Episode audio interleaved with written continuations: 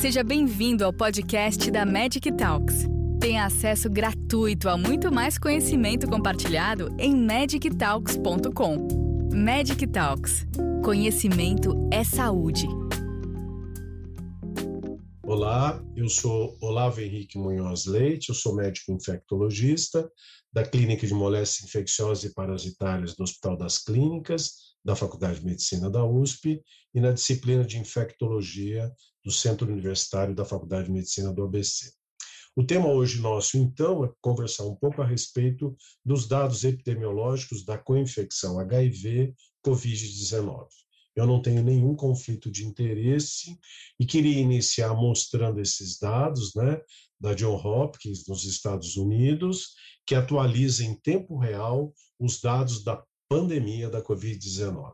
Sem dúvida, não tem precedente para isso daqui.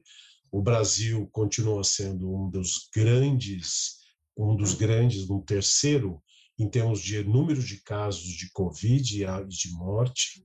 E o mais importante dessa tabela agora é o que está em verde aí aparecendo, que são o número de doses administradas que tem crescido de maneira significativa no mundo, que tudo o que nós precisamos para o controle desta pandemia.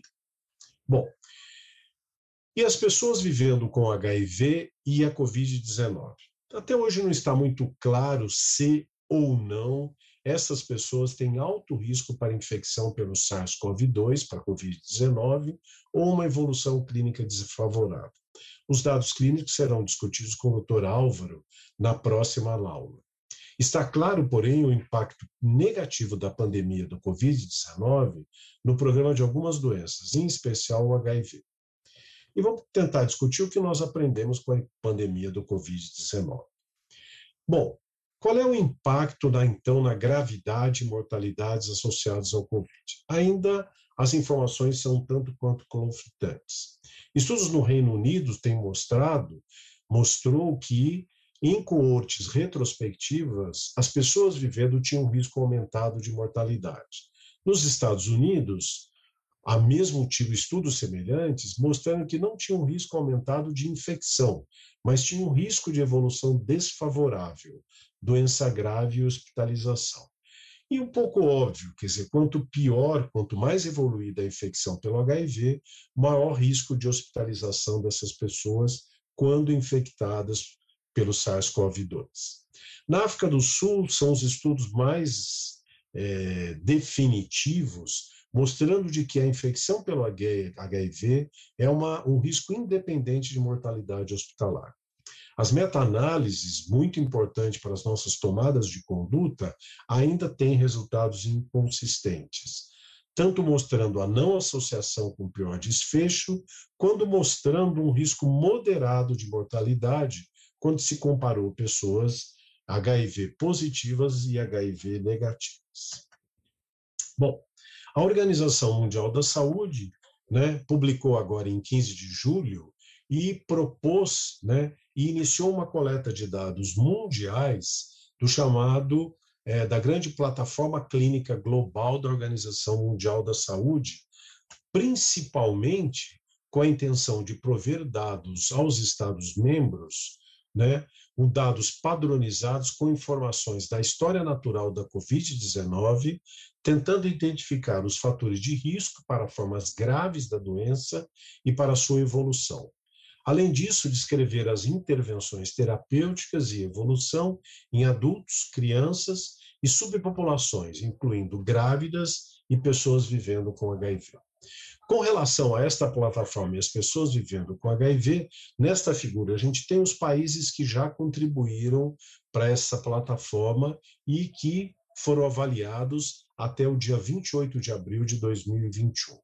Então, nesta com nesta análise, o objetivo era descrever as características clínicas, né, enfatizando principalmente as pessoas hospitalizadas por Covid-19 e com infecção pelo HIV, qual era o risco de doença grave ou crítica na admissão, o óbito e os fatores associados com estas evoluções. Até então, 28 de abril de 2021, 37 países contribuíram com informações, dando mais de 268 mil pacientes, 24 países forneceram informação sobre pessoas vivendo com HIV, uma prevalência de 9,2%, então, dos HIV positivos, e 94,1% pacientes provenientes da África, majoritariamente da África do Sul. Então, nessa tabela, algum desses dados, desses 15.522 pacientes HIV positivos internados, principalmente aí na região da África, você tem uma idade menor que 65% na grande maioria 65 anos, na grande maioria dos casos. Quanto às faixas etárias, né, tanto a faixa de 18 a 45 quanto 46 a 65 representou a grande maioria desta população. Predominou o sexo feminino nesses casos. Ah, quanto aos trabalhadores da área de saúde, eles foram representados por menos de 2,5% desta população. Importante na pandemia da Covid-19 são as comorbidades, e o mesmo ocorreu quando foram avaliados pacientes vivendo com HIV nesta plataforma e a hospitalização. A hipertensão arterial, diabetes mellitus e a obesidade representaram mais de 70% das comorbidades, em conformidade com outras populações HIV negativas. Quando foi analisada a mortalidade, ela foi separada em dois grandes grupos, a admissão hospitalar. De um lado, do lado esquerdo desse diapositivo, as formas graves e críticas na admissão hospitalar destas pessoas. Do lado direito, as formas moderadas e leves. A mortalidade foi muito maior naqueles que se apresentavam com doença mais grave ou crítica, chegando a quase 35%, e nas formas moderadas e leves, isso ficou abaixo de 17%, mais precisamente 16,8%. Quando analisado esses dados, né, e o impacto deles na mortalidade, apresentado aqui nesta figura, as, os pacientes que se apresentaram com formas mais graves ou críticas, eles tinham uma associação inquestionável do status do HIV com a maior mortalidade. Quando eles foram analisados, é, incluindo as comorbidades e a faixa etária e o gênero, novamente essa associação se manteve. Nesta outra figura, são observados, então, os mesmos dados nas formas leves e moderadas. Novamente, a, o status HIV, a infecção pelo HIV, teve um impacto significativo na evolução e na mortalidade desses pacientes, mostrando uma importância grande do HIV neste grupo.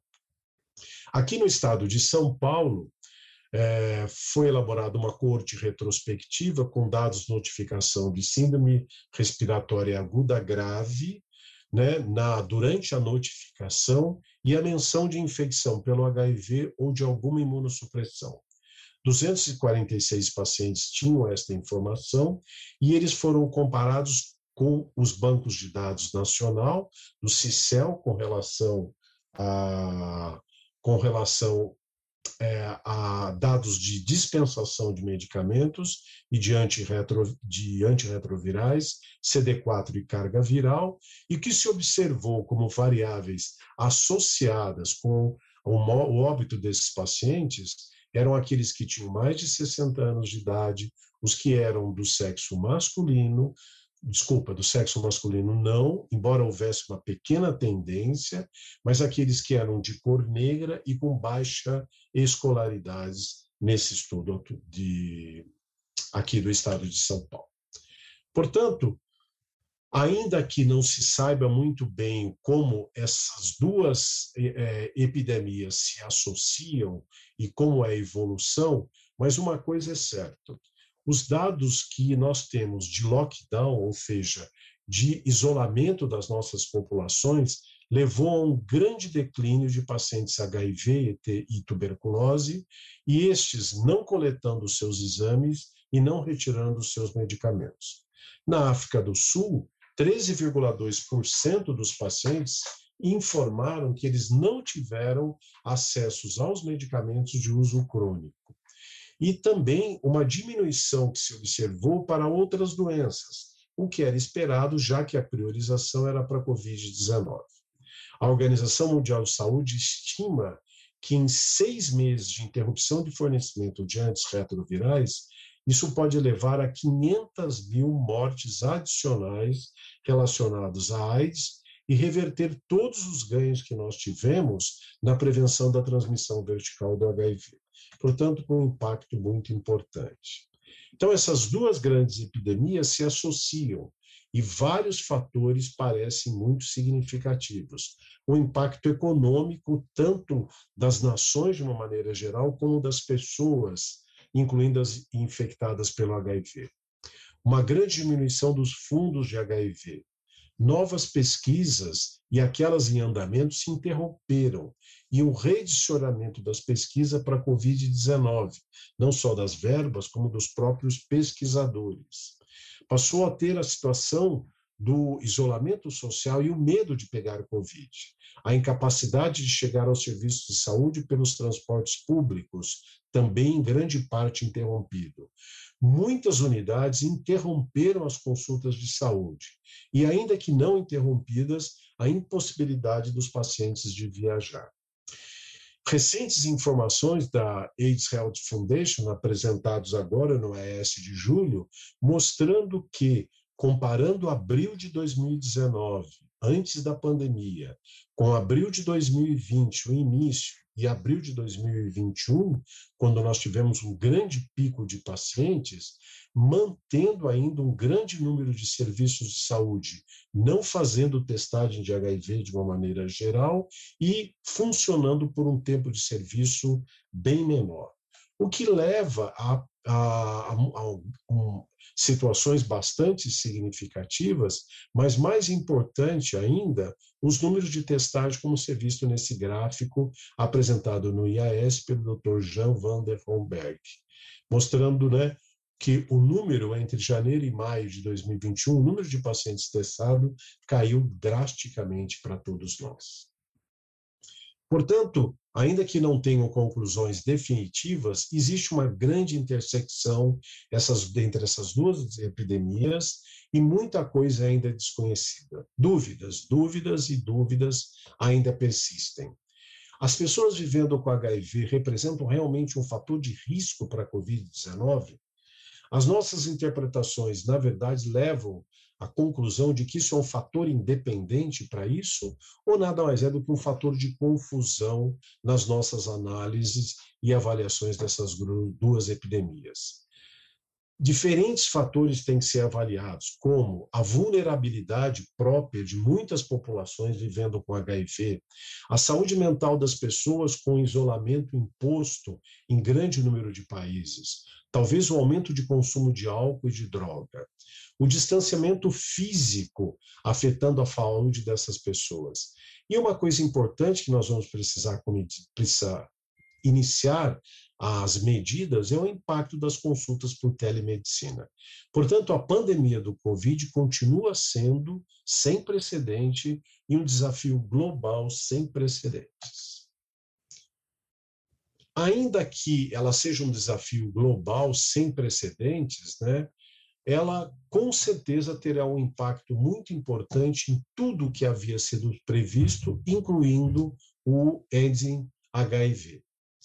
Agora, ao mesmo tempo em que ela é um grande desafio, ela também fornece uma grande oportunidade, né, uma grande oportunidade para um novo manejo da infecção pelo HIV o impacto nos cuidados do paciente HIV positivo, incluindo todas as atividades de todos os, os programas de uma maneira geral, e em especial o programa 90-90-90. A discussão passa a ser do cuidado centrado no paciente e um quarto 90, pela integração das consultas face a face, bem conhecidas por todos nós e bem valorizadas, e a telemedicina, né? Portanto, novas estruturas para a prevenção e tratamento dessas multimorbidades e dessas vulnerabilidades terão que ser discutidas para se alcançar uma boa qualidade de vida relacionada à saúde e preservar a capacidade intrínseca das pessoas vivendo com HIV.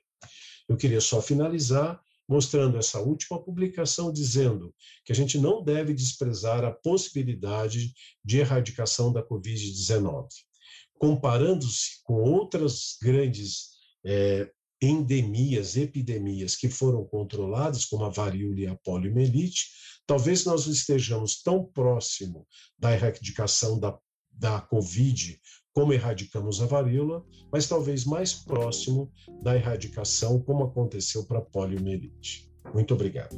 Obrigada por nos acompanhar até aqui. Gostou desse conteúdo? Compartilhe com seus colegas e continue em contato com a gente acessando magictalks.com e em nossas redes sociais para ter acesso a muito mais conteúdos como este. Nos vemos no próximo podcast da Magic Talks.